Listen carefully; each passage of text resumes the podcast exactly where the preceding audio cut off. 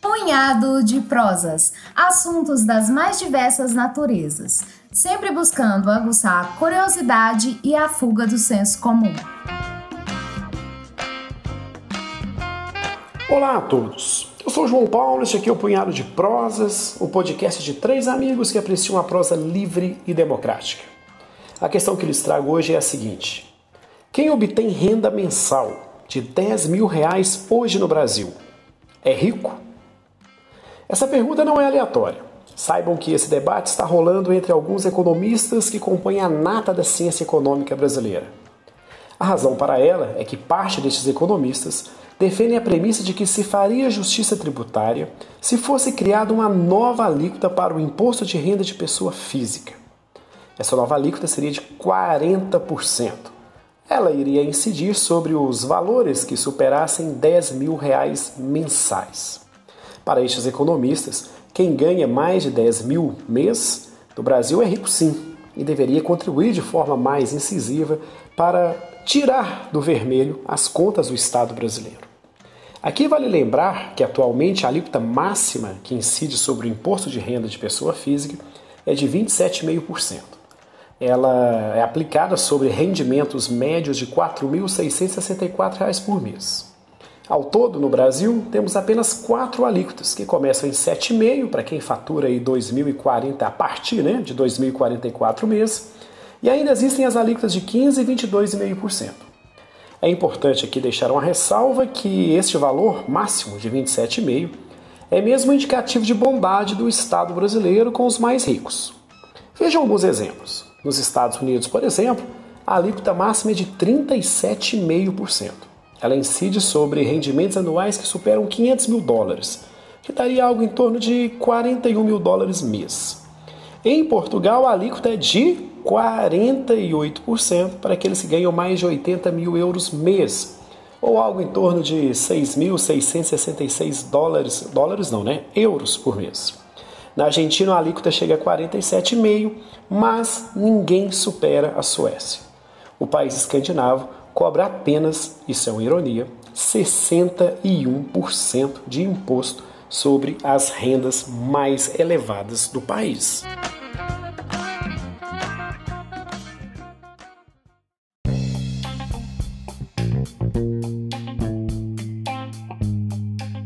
Mas voltando à questão central: quem ganha 10k por mês no Brasil é rico? Essa questão de ser ou não ser rico, obviamente, depende de inúmeros critérios de análise. Aqui trarei alguns para melhor ajudá-lo a formar a sua posição ou a sua opinião. O primeiro ponto a ser considerado é que, para muitos analistas, um assalariado, sobretudo aquele alocado na iniciativa privada, que pode perder o seu emprego a qualquer momento, não pode ser considerado rico em hipótese alguma. Ricos seriam aqueles que possuem patrimônio, bens, meios de produção. Todavia, essa análise ela possui falhas. Afinal de contas, não parece razoável colocar no mesmo balaio pessoas que ganham 2, 5, 10 ou 50 mil por mês. Certamente, essas pessoas possuem padrões de vida muito diferentes e, principalmente, possuem possibilidades de construírem patrimônio muito diferentes. Analisando a questão apenas na perspectiva da renda, é importante dizer que o salário médio do brasileiro em 2019, de acordo com o IBGE, foi de R$ 2.308. Este valor considera tanto o rendimento da massa de trabalhadores formais da iniciativa privada e da pública, como também dos informais a população economicamente ativa brasileira, que é o conjunto desses trabalhadores, hoje está em 100 milhões de pessoas. No final do ano passado, 12 milhões destes 100 estavam desempregados. Portanto, o número foi obtido a partir do cálculo da massa que naquele momento tinha alguma atividade econômica remunerada, que era uma massa de 88 milhões de pessoas. Só que esse estudo do IBGE ele traz alguns elementos interessantes. Por exemplo, Dentre essa massa de trabalhadores, 20%, os 20% mais mal remunerados, obtinham a renda de apenas 471 reais por mês. Se ampliarmos a amostragem para abarcar os 50% dos trabalhadores de menor renda, o rendimento médio foi de 850 reais por mês. Assim, já fica aqui um dado bastante estarrecedor. Se você trabalha de carteira assinada e ganha um salário mínimo por mês, você já está entre os 50% dos trabalhadores brasileiros mais bem remunerados. Essa condição também nos ajuda a entender a importância do sistema de aposentadorias públicas. Afinal, famílias que contam com a segurança de um salário de pelo menos um membro que é aposentado, certamente goza de uma estabilidade que outras várias famílias não contam. Outra forma de abordar essa questão é posicionando um cidadão que ganha 10 mil reais por mês dentro de uma pirâmide de rendimento nacional. Nesse caso, o cidadão que ganha 10 mil, ele estará bem no topo, bem no topo mesmo. Ele fica posicionado entre os 4% com maior rendimento. Todavia, aqui vale uma ressalva importantíssima. Ah, esses dados que compõem as pirâmides normalmente são formulados a partir de dados disponíveis na Receita Federal e também em cadastro de trabalhadores vinculados à CLT. E aí caímos numa situação perigosa. Por quê? Muitos dos brasileiros conseguem, de forma legal ou não, omitir seus ganhos, principalmente aqueles que são mais ricos. Para que tenhamos uma ideia de como esses dados são bastante distorcidos, a 1% oficialmente mais rico do país são compostos por famílias que ganham aí na casa de R$ 19.961 por mês. Um número claramente subestimado.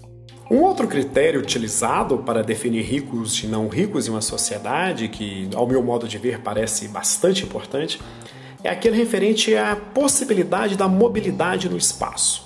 Ou seja, pessoas ricas são aquelas que têm uma mobilidade praticamente restrita no espaço, incluindo o espaço internacional, e pessoas pobres são aquelas que têm uma restrição maior ao deslocamento espacial. Para que possamos aqui ter uma ideia, é, para que você consiga um visto português de residente, de morador, você pode fazer isso, digamos, usando um pouco do seu dinheiro. Exemplos: se você adquirir um imóvel de valor igual ou superior a 500 mil euros em Portugal, seu visto está resolvido.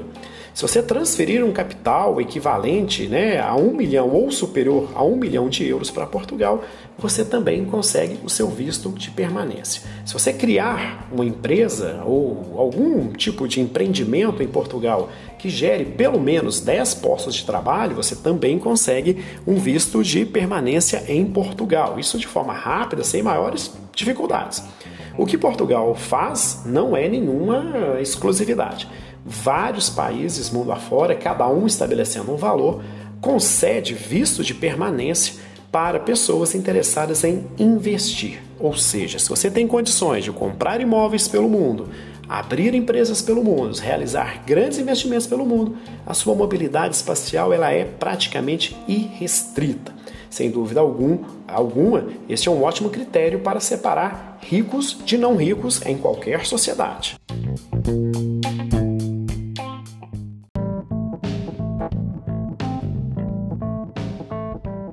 Final da história, o que me parece mais importante não é definir necessariamente quem é ou não é rico em uma sociedade, até mesmo porque definir o que é ser rico é algo meio abstrato.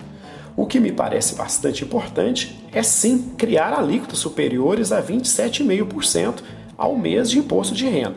Se isso vai incidir sobre quem ganha 10 mil reais por mês ou para alguém que ganha mais do que 10 mil, esse é um bom debate que temos sobre a mesa. Outra questão importante aqui é que o Estado crie mecanismos mais inteligentes que sejam capazes de coibir a ocultação de renda que existe hoje por parte dos mais ricos. O que não falta na sociedade brasileira hoje são pessoas claramente ricas, indiscutivelmente ricas, que estão pagando impostos como se fossem pobres.